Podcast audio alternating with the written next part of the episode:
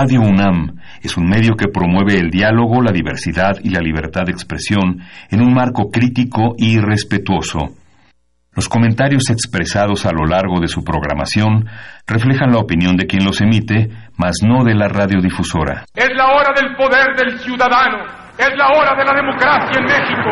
Confío en que todos sepan hacer honor al compromiso que han contraído. Elevar a su pueblo mediante sus propias leyes, aprovechando sus propios recursos y dirigiendo libremente sus destinos. Recordarnos que como ciudadanos todos tenemos una responsabilidad.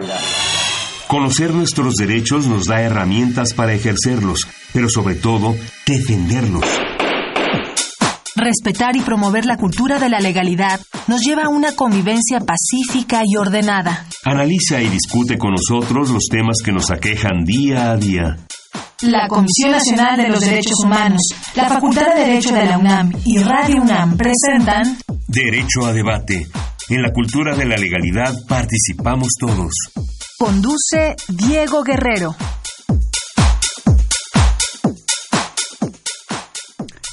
Hola, ¿qué tal? Muy buenas tardes. Como cada martes les agradecemos que nos sintonicen por el 96.1 FM Radio UNAM. Mi nombre es Diego Guerrero y bueno, el día de hoy me acompaña en la conducción Valeria Gómez, quien es estudiante de la Facultad de Derecho de la Universidad Nacional Autónoma de México. Valeria, un placer tenerte el día de hoy aquí en los micrófonos de Derecho a Debate. Muchas gracias, Diego, por la invitación. Estoy muy contenta de, de estar en el programa.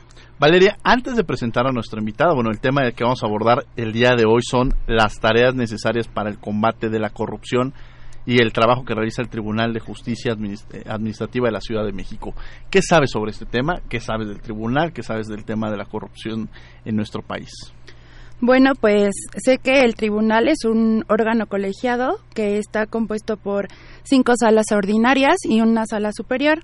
La función de este tribunal consiste en administrar justicia, conociendo y resolviendo las controversias que se suscitan entre personas físicas y morales con la administración pública y autoridades paraestatales del, del Distrito Ahora, Federal. cuando tú escuches el tema del programa y seguramente para quienes están del otro lado, ¿de qué vamos a hablar el día de hoy? Bueno, pues me parece muy interesante que, que la doctora nos explique las tareas para, para el combate a la corrupción, sobre todo las medidas necesarias para, no para tanto para combatir, sino para prevenir. Muy bien, interesante. Vamos a escuchar las voces universitarias que sabe nuestra comunidad universitaria sobre el tema que vamos a abordar el día de hoy y regresamos a los micrófonos de Radio UNAM. No se vayan. Las voces universitarias.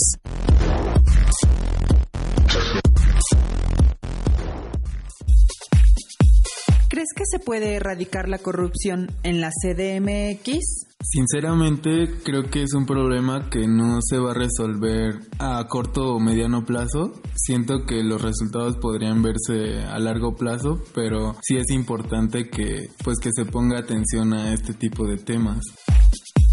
La verdad no sé qué se está haciendo actualmente al respecto porque a mí, a mí me parece que los funcionarios actuales se han limitado únicamente a culpar a las administraciones anteriores de todos los males que aquejan la ciudad. Creo que así no es como se va a resolver el problema.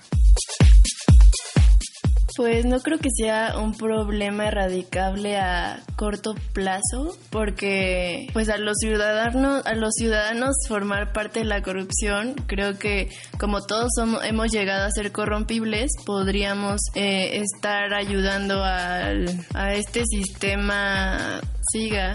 Entonces creo que, que sí, o sea, es, es un problema que esperaría que se pudiera erradicar, pero debería de ser como una ayuda colectiva. Escuchas Derecho a Debate. Llámanos al 5536-4339. Derecho a Debate.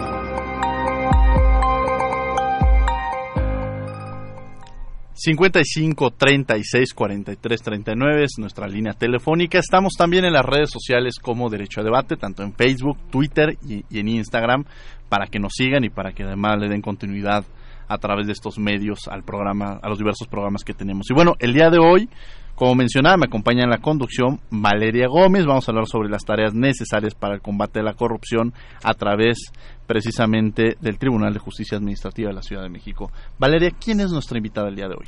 Bueno, nuestra invitada del día de hoy es la doctora Estela Fuentes Jiménez, quien es presidenta magistrada del Tribunal de Justicia Administrativa de la Ciudad de México. Presidenta, un placer tener el día de hoy aquí en los micrófonos de Radio NAM. Gracias, maestro Diego. De verdad que para mí es un gran honor estar, estar aquí contigo, con ustedes, compartiendo este espacio con ustedes y con su audiencia. Muchas gracias por la invitación. No, al contrario, justamente cuando lo, anunciaba, me, escribió el doctor Raúl Contreras, quien también es el director de nuestra facultad, y le manda un afectuoso saludo. Muchas gracias. Bien, pues justamente en el tema que vamos a abordar, a mí primero me gustaría saber ¿Qué es el Tribunal de Justicia Administrativa de la Ciudad de México? ¿Dónde están? ¿Para qué funcionan? Este, ¿Cómo está integrado? Un poco avanzando en lo que ya nos decía Valeria. Claro.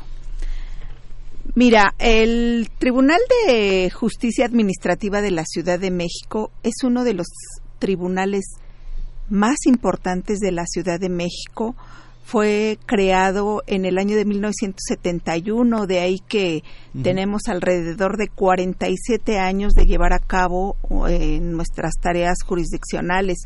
Te quiero comentar que la función principal del tribunal pues es resolver controversias entre particulares y todos los actos de autoridad de la administración pública de la Ciudad de México.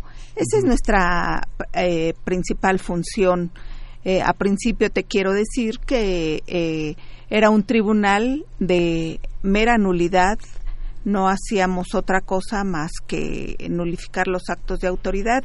Desde luego la competencia ha ido creciendo conforme se ha ido desarrollando, desde luego la sociedad de la Ciudad de México y como consecuencia la competencia del tribunal. Ahora no solo resolvemos juicios de nulidad en donde vemos temas relacionados con eh, eh, multas de tránsito, con eh, actos de autoridad relacionados con el pago del agua, del predial, todos aquellos mm, actos que emanan de, las autoridades fiscales de la Ciudad de México. Ahora también vemos pues ya asuntos de mayor trascendencia, como son los juicios de lesividad, los juicios de acciones públicas, que ahora pues son los que más nos ocupan en este momento. ¿En qué consisten estos juicios? Mira, los juicios de acciones de acción pública pues es eh, una una acción que, que, que la ley le da, ¿verdad?, a la sociedad cuando se ven afectados por eh, los grandes desarrolladores, que ese es el, eh, uno de los temas que ahorita nos trae pues muy, muy, muy comprometidos en el tribunal, porque yo que te cuento, maestro Diego, de todos eh, los grandes desarrollos que se, han, que se han llevado a cabo en la Ciudad de México y que han complicado pues bastante en los temas de movilidad, en los temas ambientales, etcétera.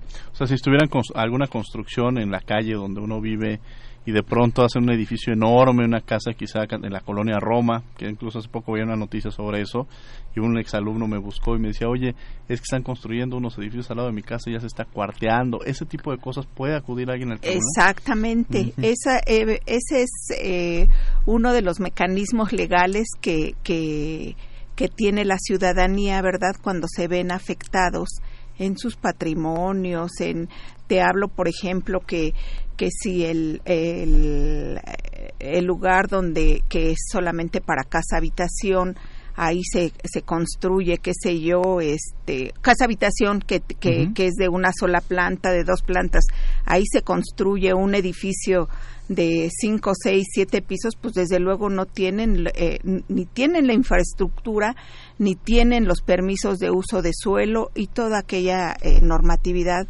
que rige desde luego eh, en la Ciudad de México. Que es muy importante, o sea, yo creo que quienes escuchan justamente el tribunal aborda lo que el día a día estamos, desde que nosotros estamos, salimos de nuestra casa, nos subimos quizá al automóvil y de pronto vamos con y una multa, entonces o, o no íbamos, nosotros estamos conscientes de que no era, de que íbamos a, a la velocidad indicada y de pronto nos empiezan a llegar una cantidad de multas de, o sea, toda la actividad que realizamos en el día podríamos estar, eh, podríamos tener la necesidad de acudir con ustedes. Sí, claro, pues eh, no sé si recuerdan que el grave problema que tuvimos con las fotomultas, que era, este, creo que sus programas no estaban tan bien, este, estructurados, que tuvimos muchísimo trabajo con relación a las fotomultas y todas, bueno, pues todos esos eh, esas multas que se imponían a los ciudadanos, pues tenían muchas irregularidades como falta de fundamentación, de motivación,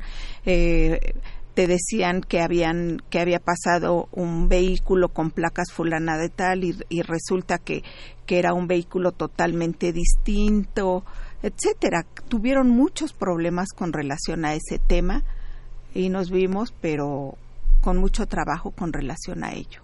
Qué interesante, la verdad es que uno a veces desconoce todas las funciones que realizan y hacia dónde tenemos que acudir y creo que es de gran importancia quienes nos escuchan la gran labor que realizan y a mí me gustaría retomar también una parte importante, presidenta.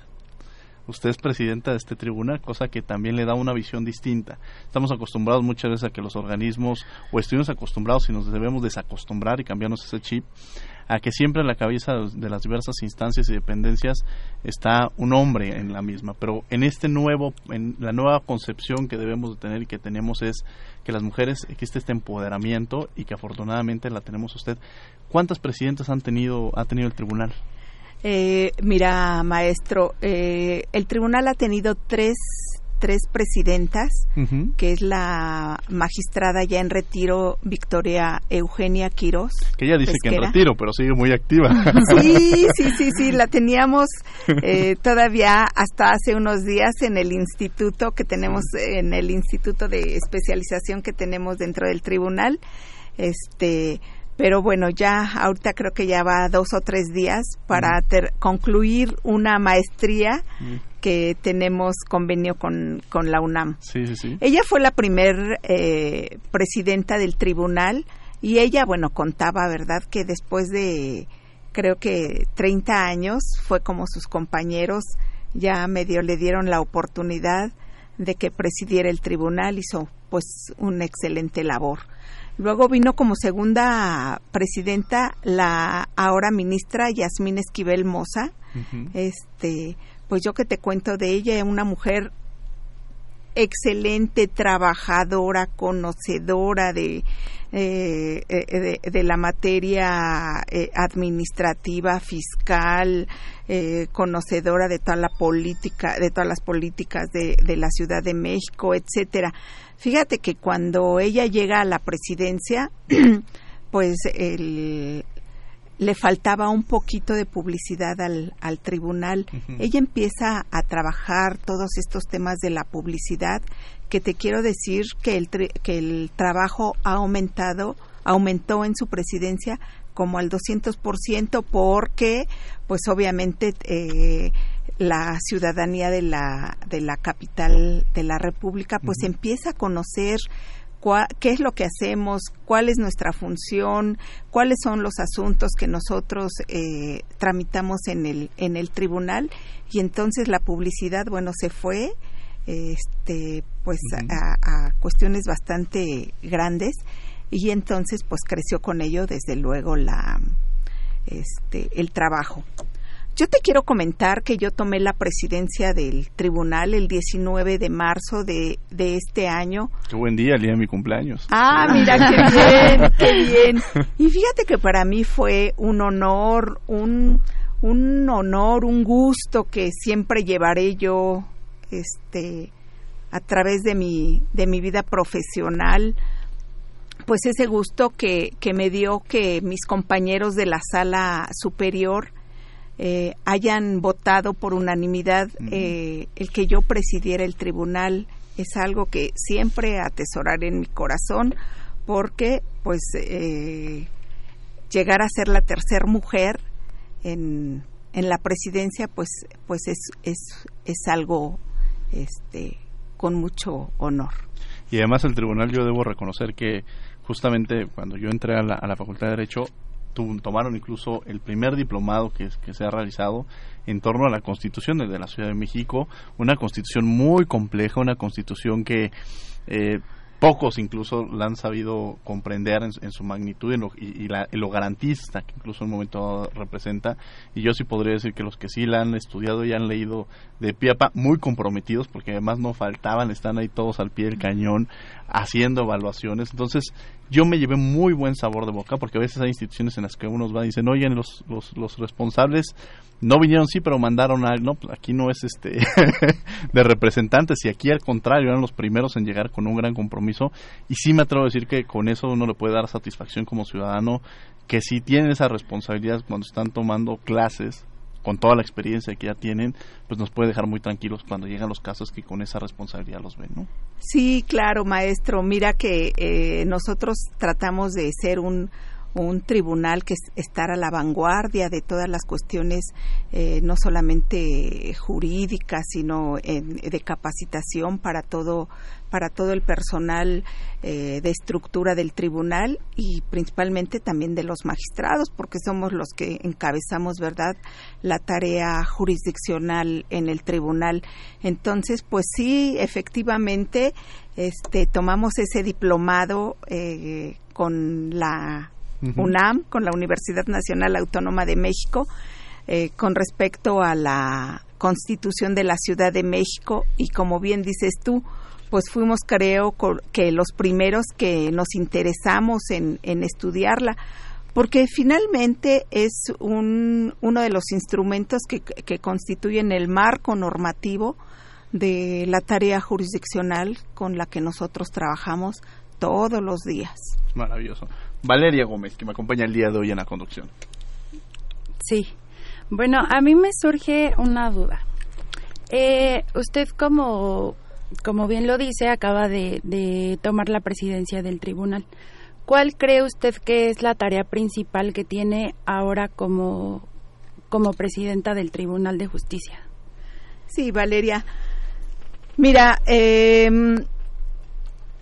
yo a partir del 19 de marzo de este año que tomé la presidencia del tribunal, pues trato de continuar con el trabajo y modernización que inició la doctora Yasmín Esquivel Moza en su eh, en el momento en que ella estuvo presidiendo precisamente pues para no no cortar de tajo lo que ella estaba haciendo. Ella es una mujer este con muchísima visión y pues estoy siguiendo yo eh, tratando de concluir los programas y el trabajo que ella ya dejó eh, implementado eh, entre ellos pues todos los programas de, de, modernización en el en el tribunal los juicios que ya los tenemos digitalizados el juicio sumario este este, viendo toda la estructura para las nuevas competencias que, que ahora tenemos y que en un momento lo, eh, comentaré.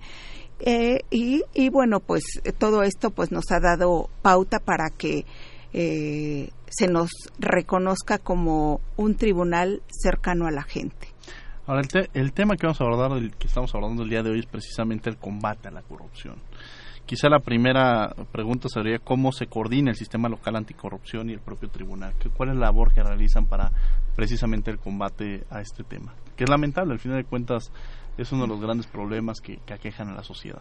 Claro, eh, mira, eh, antes de la reforma al artículo, eh, a la reforma constitucional de 2015, pues ya teníamos, finalmente ya teníamos nosotros sistemas para el combate a la corrupción. Recuerda que ya teníamos pues las a la Contraloría eh, General, a las Contralorías internas de las distintas instituciones, a la Auditoría Superior de la Federación en el ámbito federal y desde luego en el ámbito local, eh, en la Ciudad de México, que eran los que conocían, ¿verdad?, de los eh, juicios o procedimientos eh, de responsabilidad administrativa de los servidores públicos como producto de algunas supervisiones, de, de algunas auditorías y en donde detectaban, ¿verdad?, conductas irregulares que, que llevaban a cabo los servidores públicos y bueno, ahí llevaban ellos su procedimiento y sancionaban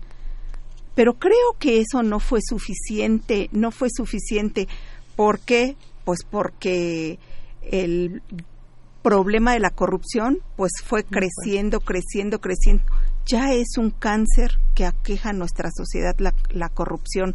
De ahí que eso dio origen a la reforma de 2015, a la reforma constitucional de 2015, a, y que naciera el Sistema Nacional Anticorrupción. Uh -huh. Este Sistema Nacional Anticorrupción, pues como tú sabes, maestro, nace pues con principios totalmente eh, estructurados, fundamentales, políticas públicas, trabajos de coordinación entre los diferentes entes públicos. ¿Con qué objeto? Pues con el objeto de prevenir, detectar y sancionar conductas eh, de, de, corrupción, ¿verdad? Uh -huh. Toda este, toda este, esta estructura, eh, pues se tuvo que ver reflejado en, en la en los ámbitos locales. Entonces, pues eh, todas las entidades federativas y desde luego la Ciudad de México, pues también eh, empezamos a crear nuestra normatividad y nace con ello el sistema local anticorrupción. Eh, este sistema local anticorrupción pues tiene tres ejes rectores fundamentales que es el comité coordinador, uh -huh. el comité de participación ciudadana, y el, pan, y el Comité de, de, Fiscalización.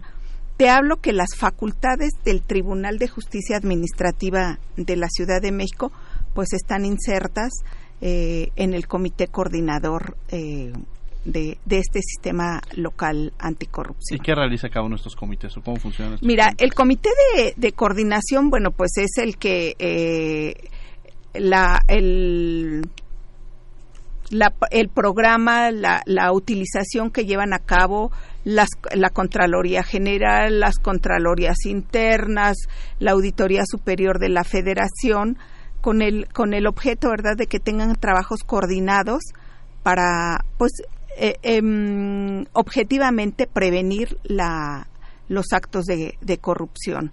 El Comité de Participación Ciudadana, pues, eh, se compone, ¿verdad?, de cinco ciudadanos eh, eh, ya sea de las eh, barras de abogados, de las asociaciones, que tengan eh, como principal función o, o importancia sobre los temas relacionados con la con el combate a la corrupción este y ellos estarán en, en ese en ese lugar por, por un término de cinco años. Uh -huh. Como tú sabes, creo que ahorita todavía no estamos eh, muy bien implementados con esos comités de coordinación de participación ciudadana y el de fiscalización. El de fiscalización, pues desde luego sigue haciendo sus trabajos de, eh, relacionados con eh, la, la cuenta pública, los recursos públicos, etcétera.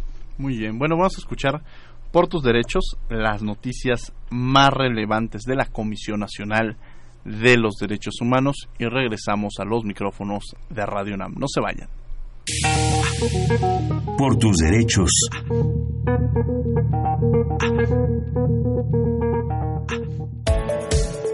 Al presentar el informe especial sobre los linchamientos en el territorio nacional, el ombudsperson Luis Raúl González Pérez dijo que esta práctica es un problema vigente en el país que debe prevenirse. González Pérez enfatizó que el linchamiento es una conducta ilícita que no es una vía para alcanzar la verdad y la justicia, e indicó que este fenómeno va en aumento, ya que durante 2015 se registraron 43 casos, 174 en 2018 y 67 en lo que va de 2019. El informe que da cuenta de estas cifras fue elaborado por la CNDH y el Instituto de Investigaciones Sociales de la UNAM y contiene 10 propuestas dirigidas a autoridades de los tres niveles de gobierno para generar políticas públicas y acciones que atiendan y prevengan esta conducta, que constituye una violación a los derechos humanos.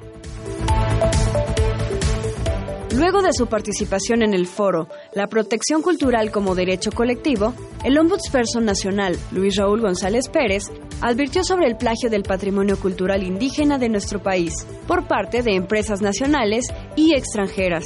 En años recientes, casas de moda como Christian Dior, Zara, Hermes, Mango, Pineda Cobalin, por solo mencionar algunas, han incurrido en el plagio de algunos diseños de comunidades indígenas sin siquiera dar el crédito debido ya que este trabajo artesanal es patrimonio cultural y ancestral de nuestro país. La proliferación de esta práctica es resultado de las omisiones a los marcos normativos del país, que vulneran los derechos colectivos e individuales de los pueblos indígenas, afromexicanos y comunidades equiparables.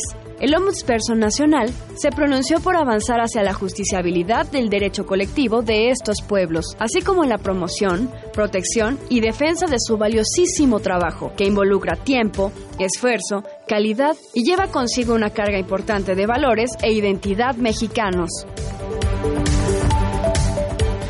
La Comisión Nacional de los Derechos Humanos emitió medidas cautelares para que el Instituto Nacional de Migración otorgue facilidades a los familiares de una persona menor de edad de nacionalidad guatemalteca que falleció mientras estaba bajo resguardo de dicho instituto en la estación migratoria Las Agujas, ubicada al oriente de la Ciudad de México. La CNDH también solicitó que se indaguen exhaustivamente los hechos para determinar si la persona menor de edad recibió la atención oportuna por parte del personal médico y operativo de dicha estación, al tiempo que exige apoyo total a la familia en los trámites necesarios.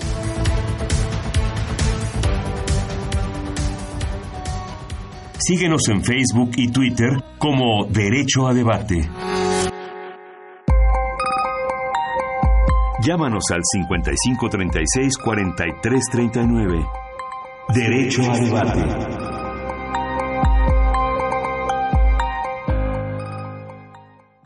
Estamos de regreso en los micrófonos de Radio UNAM 96.1 FM. 55 36 43 39 son nuestros teléfonos. El día de hoy me acompaña en la conducción Valeria Gómez. Valeria, muchas gracias por acompañarnos el día de hoy. Gracias a ti, Diego. Y bueno, tenemos como invitada a la doctora Estela Fuentes Jiménez, presidenta magistrada del Tribunal de Justicia Administrativa de la Ciudad de México. Y estamos abordando un tema que día a día escuchamos, que día a día nos enfrentamos, que es precisamente el combate a la corrupción, este combate a la corrupción donde cada uno de nuestras trincheras tenemos que, que trabajar desde la propia universidad. Ahorita se acaba de constituir para el próximo semestre una, una materia que se llama Ser Universitario y Cultura de la Legalidad.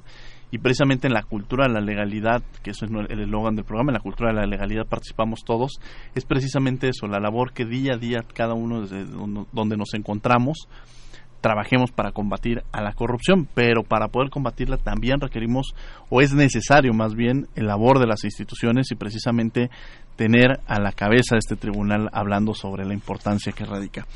¿Cuál es el procedimiento que se realiza? Es decir, ¿quiénes pueden denunciar un caso de corrupción? ¿Dónde pueden hacerlo? Cuando se realiza este, esta denuncia, eh, quien lo pueda llevar a cabo, ¿qué procedimiento es el que sigue? Sí, mira, te, hago un poquito el antecedente, eh, maestro Diego. Eh, ya te hablaba yo, ¿verdad?, de, que ya teníamos nosotros sistemas eh, para combatir la corrupción, que son las Contralorías, la Auditoría Superior, la Contraloría General. Pero ahora con, con el sistema local anticorrupción, pues entonces nacen, ¿verdad?, pero con otra estructura. ¿Cuál es el procedimiento? ¿Quiénes son las partes en este procedimiento antes de que los expedientes lleguen al conocimiento del tribunal? Eh, te hablo de la autoridad investigadora, de la autoridad substanciadora, de lo, del servidor público, eh, de los terceros eh, que se ven afectados con la resolución que pudiera cuando, cuando, se, cuando se concluye el procedimiento y desde luego algo muy importante que, que ahora tenemos nosotros en, en, las competencias y en los juicios que nosotros ya te, eh, conocemos, que es también eh, la sanción que se impone a los particulares, llámese persona física, llámese persona moral. Todos ellos son parte, ¿verdad?, en el procedimiento eh, cuando se inicia una, una investigación pues obviamente la autoridad investigadora, pues como su propio nombre lo, lo establece, ahí se inician las investigaciones de las irregularidades que se imputan a los servidores públicos. ¿Cómo se inician esas investigaciones?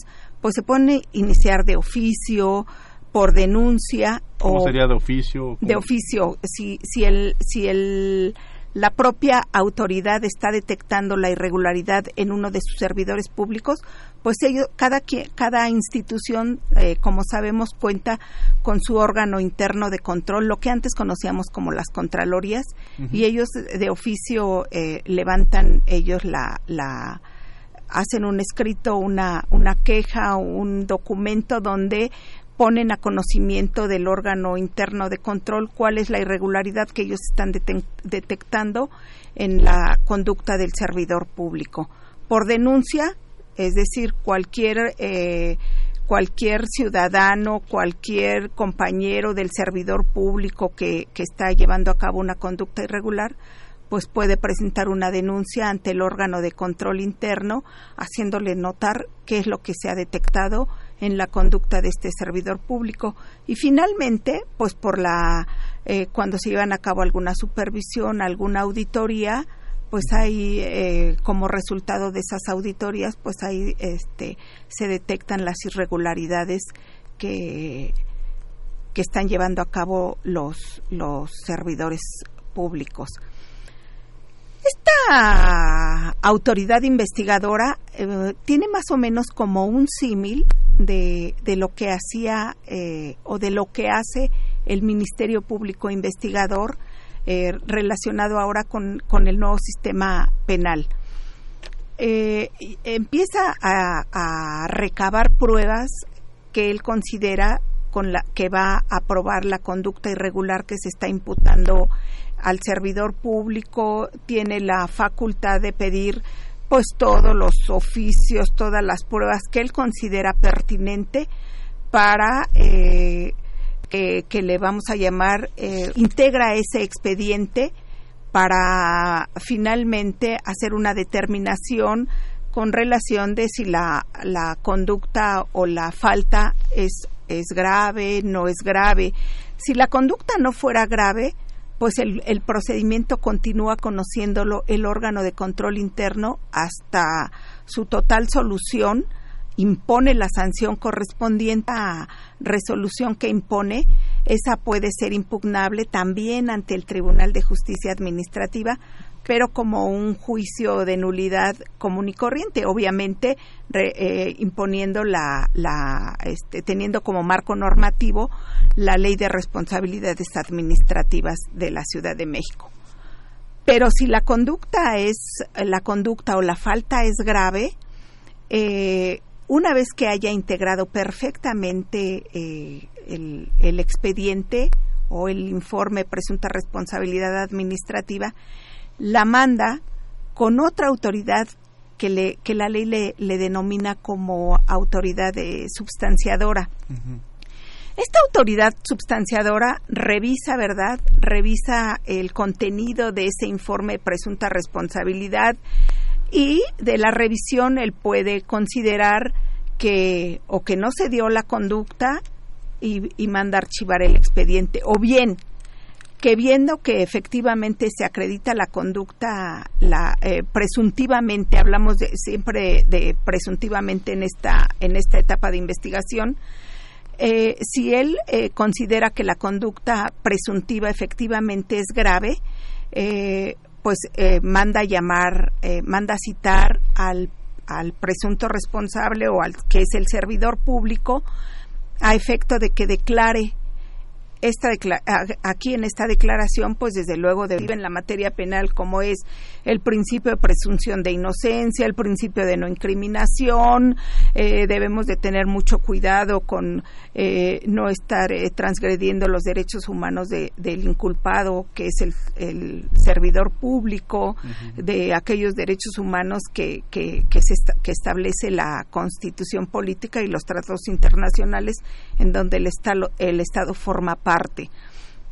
Eh, también se cita eh, a, a, los terceros interesados, eh, ofrecen ahí sus pruebas tanto el, el, inculpado como los terceros interesados, pueden ellos ofrecer sus pruebas y esta autoridad substanciadora em, en una audiencia que, le, que la ley denomina como audiencia inicial, en esa audiencia, bueno, eh, ya comparece el inculpado, ofrece sus pruebas, eh, los terceros interesados también son citados con un mínimo de 72 horas antes de que inicie la, la, la, la audiencia en donde ellos pueden manifestar lo que a su derecho corresponda y ofrecer inclusive también pruebas si así lo consideran pertinente. El, esta autoridad substanciadora pues lo único que hace es, eh, como receptor de todos esos medios de pruebas, de todas esas declaraciones, y una vez que él concluye, ¿verdad?, con, con, con todas estas diligencias, un, eh, concluido, ahora sí, lo remite al Tribunal de Justicia Administrativa de la Ciudad de México. Ahí es donde nace, ahí es donde inicia la actividad jurisdiccional para nosotros. Muy interesante, Valeria. Eh, ¿Cuál es el objetivo de, de que el tribunal reciba estas resoluciones? O sea, ¿qué procedimiento seguiría el tribunal o qué acciones tomaría para dar fin o una sanción a, estos casos? Claro. Bueno, eh, como ya les comentaba, el, el Tribunal de Justicia Administrativa de la Ciudad de México pues ahora tiene un gran, gran reto. ¿Por qué? Pues porque antes nada más llevábamos a cabo una tarea jurisdiccional contenciosa. Ahora ya tenemos, eh, a partir de, de, esta reforma eh, constitucional y que entraron en vigor los sistemas locales anticorrupción, pues ya tenemos competencias para conocer eh, de eh, responsabilidad administrativa de servidores públicos en tratándose de conductas o eh, de conductas graves, em, responsabilidad de particulares vinculados con, con conductas graves este, llámese en personas físicas, en personas morales, porque si, si ustedes recuerdan, pues antes no la, la, responsabilidad eh, administrativa únicamente recaía en los servidores públicos y todas aquellas eh, empresas, personas morales o inclusive personas físicas que tenían relación, ¿verdad?, con la, con, con la administración pública en tratándose de licitaciones, de contratos, de arrendamientos, etcétera, pues ellos eh, estaban pues muy vinculados, ¿verdad?, con la con la conducta infractora de los servidores públicos, pero pues nunca tenían ninguna sanción, ninguna sanción se les hacía a un lado y bueno, eh, la, la responsabilidad recaía precisamente en los servidores públicos. Ahora también con esta ley de responsabilidad administrativa también ya hay sanciones y procedimientos que se llevan a cabo en contra de estos particulares y desde luego eh, responsabilidad de servidores públicos en tratándose de conductas eh, no graves. Como ya les platicaba, cuando, cuando la autoridad substanciadora ya determina que ya se encuentra eh, totalmente concluida esa actividad que a él le corresponde para integrar perfectamente el informe de presunta responsabilidad administrativa, la remite al tribunal. ¿Qué, nos toca hacer a nosotros en, el tribunal? Eh, eh, nosotros tenemos eh, la facultad de revisar que efectivamente esa, esa conducta sea calificada como grave. Si nosotros, eh, si, los, si el magistrado instructor detecta que, esa calificación que llevó a cabo la autoridad substanciadora es incorrecta, que no se trata de una de una conducta grave, sino de una no grave, la devuelve al, a la autoridad substanciadora para que éste a, a, su vez la remita al órgano de control interno correspondiente y se lleve a cabo el procedimiento que ya platicábamos hace un rato hasta la total. Pero ¿cómo logramos detectar cuando una conducta es grave, sobre todo en el tema de corrupción? ¿no? Fíjate que eh, las conductas graves eh, se encuentran establecidas eh, específicamente en la Ley de Responsabilidades Administrativas de la de la Ciudad de México. Como, como faltas graves o conductas administrativas graves, tenemos el cohecho, el peculado, el desvío de recursos públicos, la utilización indebida de información, el abuso de funciones, la actuación bajo conflicto de intereses, la contratación indebida, el enriquecimiento ilícito, el tráfico de influencias, el encubrimiento, el desacato, etcétera. Toda esta, eh, esta lista que te estoy haciendo notar, este, viene perfectamente establecida en la ley de responsabilidades administrativas y te la te conceptualiza perfectamente si se trata de un peculado, si se trata de un abuso de, de autoridad, etcétera. Entonces, bueno, esa calificación que pudiera ser la autoridad investigadora, a lo mejor tuviera error y nosotros detectamos en el tribunal que no se trata de una de una eh, conducta grave, sino más bien de una conducta no grave. Y eso te digo que no tiene mayor problema porque la devolvemos y, no pasa mayores porque la mandan al órgano de control interno para que lleve a cabo el trámite correspondiente hasta su total solución. Otro, otro supuesto que nos toca a nosotros eh, al momento de recibir el, el, el informe de presunta responsabilidad administrativa es que Efectivamente se trata de una conducta grave, eh, pero no en los términos que está estableciendo la autoridad substanciadora. Te pongo un ejemplo. No es un cohecho, sino es un peculado. ¿Cuál será la diferencia entre el Eh, cohecho la, y peculado? la- la- la diferencia la, establece la propia ley, en- el- conceptualiza en qué consiste el peculado y en qué consiste el, el- el cohecho. Entonces nosotros estudiamos que, que no se que no se da una una de esas de esas conductas graves por las cuales la autoridad eh, substanciadora nos las está remitiendo y nosotros tenemos la obligación eh, maestro de estudiar concienzudamente por qué no se da la conducta grave del cohecho y por qué sí se da la conducta grave del peculado. Con ese estudio eh, analítico que nosotros llevamos a cabo, lo regresamos a la autoridad substanciadora dándole lineamientos para que eh, ella eh, reclasifique esa, esa conducta en los términos que nosotros ya le estamos dando los lineamientos. La ley establece que son tres días para que para que ella reconsidere y reclasifique la conducta en los términos que, que el tribunal así lo está esta- estableciendo.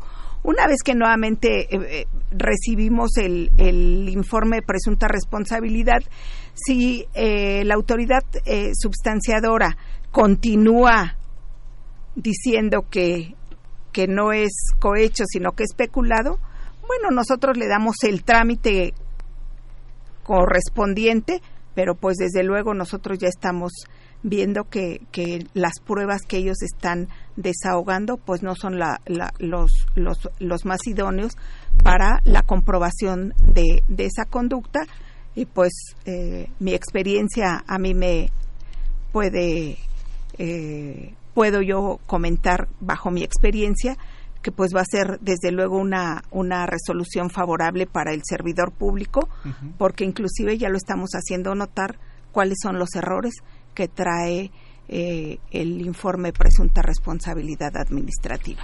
Valeria. Doctora, eh, ¿qué sanciones o cómo se podrían def- diferenciar las sanciones para faltas graves y para faltas no graves? ¿Quién y quién las puede aplicar? Bueno, la, la ley de responsabilidades administrativas de la Ciudad de México también establece, tiene hipótesis normativas muy específicas en donde eh, establece cuáles son las sanciones, tanto en tratándose de conductas eh, graves, de, de faltas administrativas graves y faltas administrativas que no se consideren graves. Por ejemplo, en las faltas administrativas graves, em, las sanciones van desde una suspensión de empleo, cargo o comisión de 30 a 90 días. Eh, tenemos también como sanción la destitución, sanciones económicas, la inhabilitación temporal y la inhabilitación al empleo, cargo o comisión de 1 a 10 años. Esta, estas sanciones pues ya se encuentran tasadas en la ley. Y en cuanto a las responsabilidades eh, administrativas no graves, son muy similares, pero pues desde luego eh, con, con eh, menos severas que las que se imponen en las graves. ¿Cree que estas sanciones son suficientes para que se evite la corrupción? Pues estimo que este, esto, este sistema local anticorrupción nace precisamente con el firme propósito de prevenir, de prevenir las conductas de corrupción. Y pues eh, estos estos ejes eh, torales que nosotros tenemos en, en los sistemas que son los tres comités que ya habíamos eh, comentado pues ellos tienen las, las herramientas eh, principales, ¿verdad?, para prevenirlas. Ya en casos extremos, pues son los, los, los juicios, los, procedimientos que llegan al tribunal y que, pues, eh, ya no estamos hablando de prevención, ya estamos hablando ahí de imposición de sanciones a virtud de que se encuentra debidamente probada la irregularidad que se está imputando a los servidores públicos. Buscaba ahorita eh, en internet precisamente el significado de, cohecho y de peculado. Y bueno, el, el, cohecho es el servidor público que por sí o por interpósita persona solicita o recibe indebidamente para sí o para otro dinero o cualquier otra dádiva o acepte una promesa para hacer o dejar de hacer algo justo o injusto relacionado con sus funciones y el que de manera espontánea este, ofrezca dinero o de forma espontánea ofrezca dinero a cualquier otra dádiva o, o a cualquiera de las personas que se mencionen en, o sea, que sean servidores públicos. Pero me llama la atención cuando busqué la palabra peculado, que bueno, que es la, la malversión de caudales públicos consistente en la apropiación indebida del dinero perteneciente al Estado por parte de las personas que se encargan de su control y custodia. Pero cuando empiezo a volver peculado, la verdad es que lejos de aparecerme el, significado, me pareció una cantidad de casos impresionantes. O sea, pareciera que, que de pronto empieza el gobernador tal, el, de verdad, este, es más, el significado me costó un poco más de trabajo encontrarlo, a diferencia de con la simple palabra, la cantidad de actos de peculado que se han vivido, las diversas noticias que, que surgían en nuestro país, de exgobernadores que se enriquecieron ilícitamente, y esto transgrede completamente otro tipo de derechos porque justamente el factor de corrupción que, que el dinero se tome pues afecta programas sociales, afecta el programas de salud, porque el dinero que debería ser utilizado para eso es utilizado para otras claro, Claro, Te, te comento que el, el, las diferentes eh, conductas eh, vienen perfectamente establecidas en el capítulo segundo de la Ley de Responsabilidades Administrativas de, de, los Servidores Públicos. Eh, y se llama precisamente el capítulo de las faltas administrativas graves de las personas servidoras públicas. Aquí tenemos lo, eh, conceptualizamos el cohecho, el peculado. El peculado, como bien lo decías, maestro, lo comete la persona servidora pública que autorice, solicite o realice actos para el uso o apropiación para sí o para las personas a las que se refiere el artículo anterior que habla sobre el cohecho, de recursos públicos, sean materiales, humanos o financieros, sin fundamento jurídico o en contraposición a las normas aplicables habla también del, del concepto de los, del desvío de recursos públicos, de la utilización eh, indebida de información.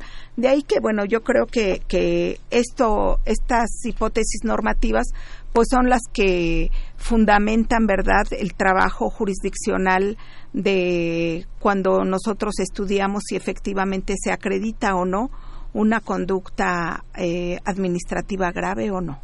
Interesante. Vamos a escuchar eh, precisamente la agenda la semana, los eventos que vamos a tener tanto de la CNDH como de la Facultad de Derecho. Y regresamos a los micrófonos de Radio UNAM. No se vayan. Agenda semanal.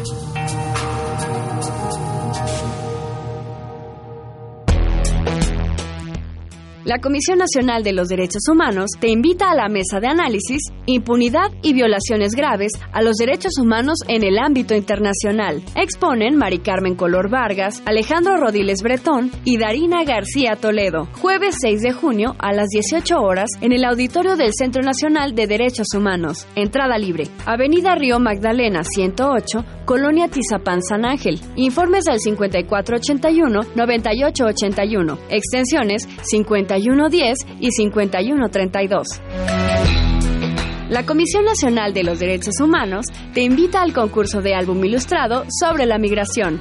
Aborda la importancia de reconocer los derechos de las y los migrantes con ilustraciones. Explota tu creatividad y consulta las bases en la página www.cndh.org.mx.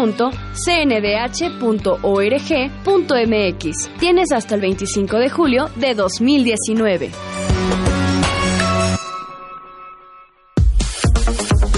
Escuchas Derecho a Debate. Conclusiones en 30.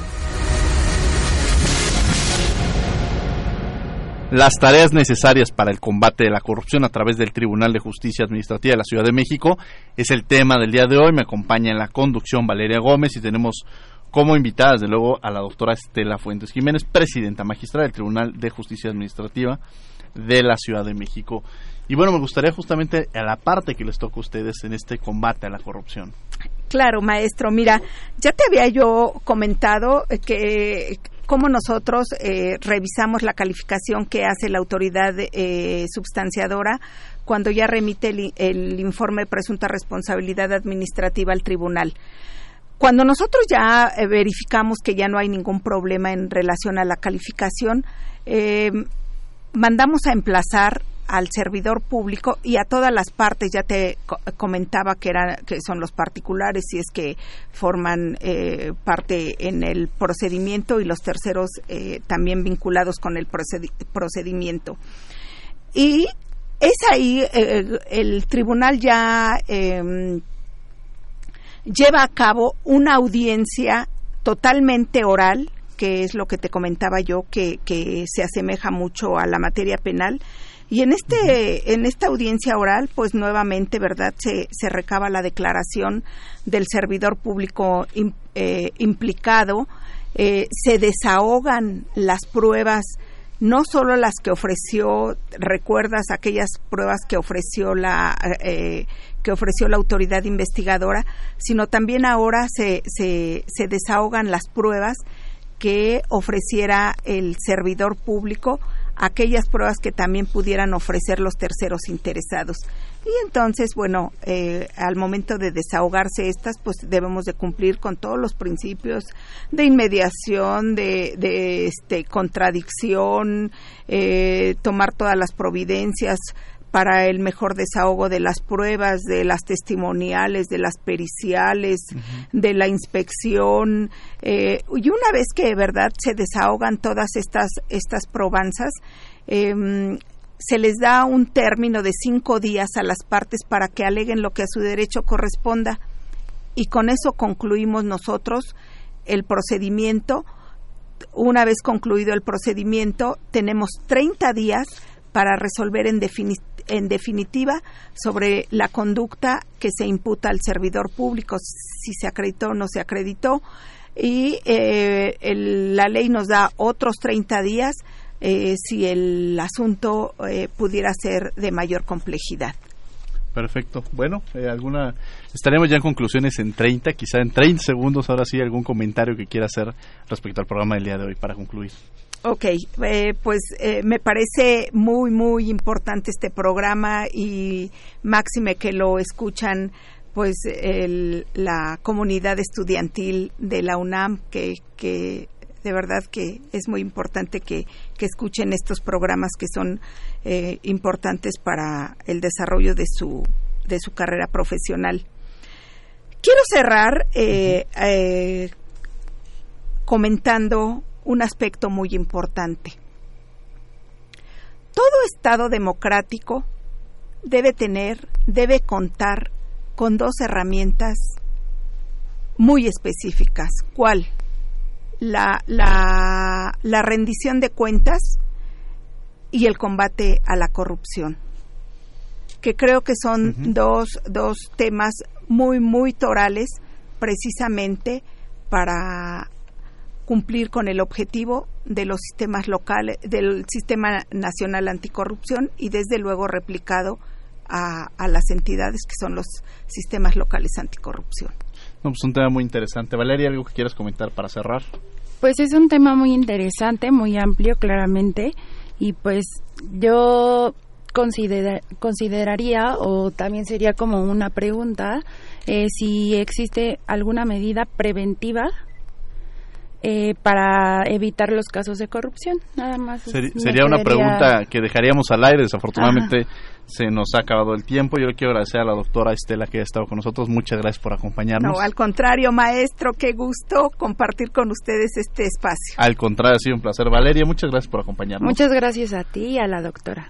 Agradecemos a la Comisión Nacional de los Derechos Humanos, a la Facultad de Derecho y a Radio UNAM, en los controles técnicos, Agustín Mulía, en la asistencia de Elías Hurtado, Jocelyn Rodríguez, Lorena Redondo, redacción y voz de las notas, Ana Salazar, en las redes sociales, un placer darle la bienvenida a Karina López, que el día de hoy ya está con nosotros en, en redes sociales, en la producción Paco Ángeles y también, pues así como le damos la bienvenida a Karina, le agradecemos a Regina Díaz Barroso que ha estado con nosotros en estas emisiones y que ha sido parte sustancial, que ya eh, empieza otras actividades, pero que sin lugar a dudas le agradecemos que siempre haya sido parte de esta familia de Derecho a Debate. No olviden que nos escuchamos de ley todos los martes. Esto fue Derecho a Debate. Que tengan muy buena tarde.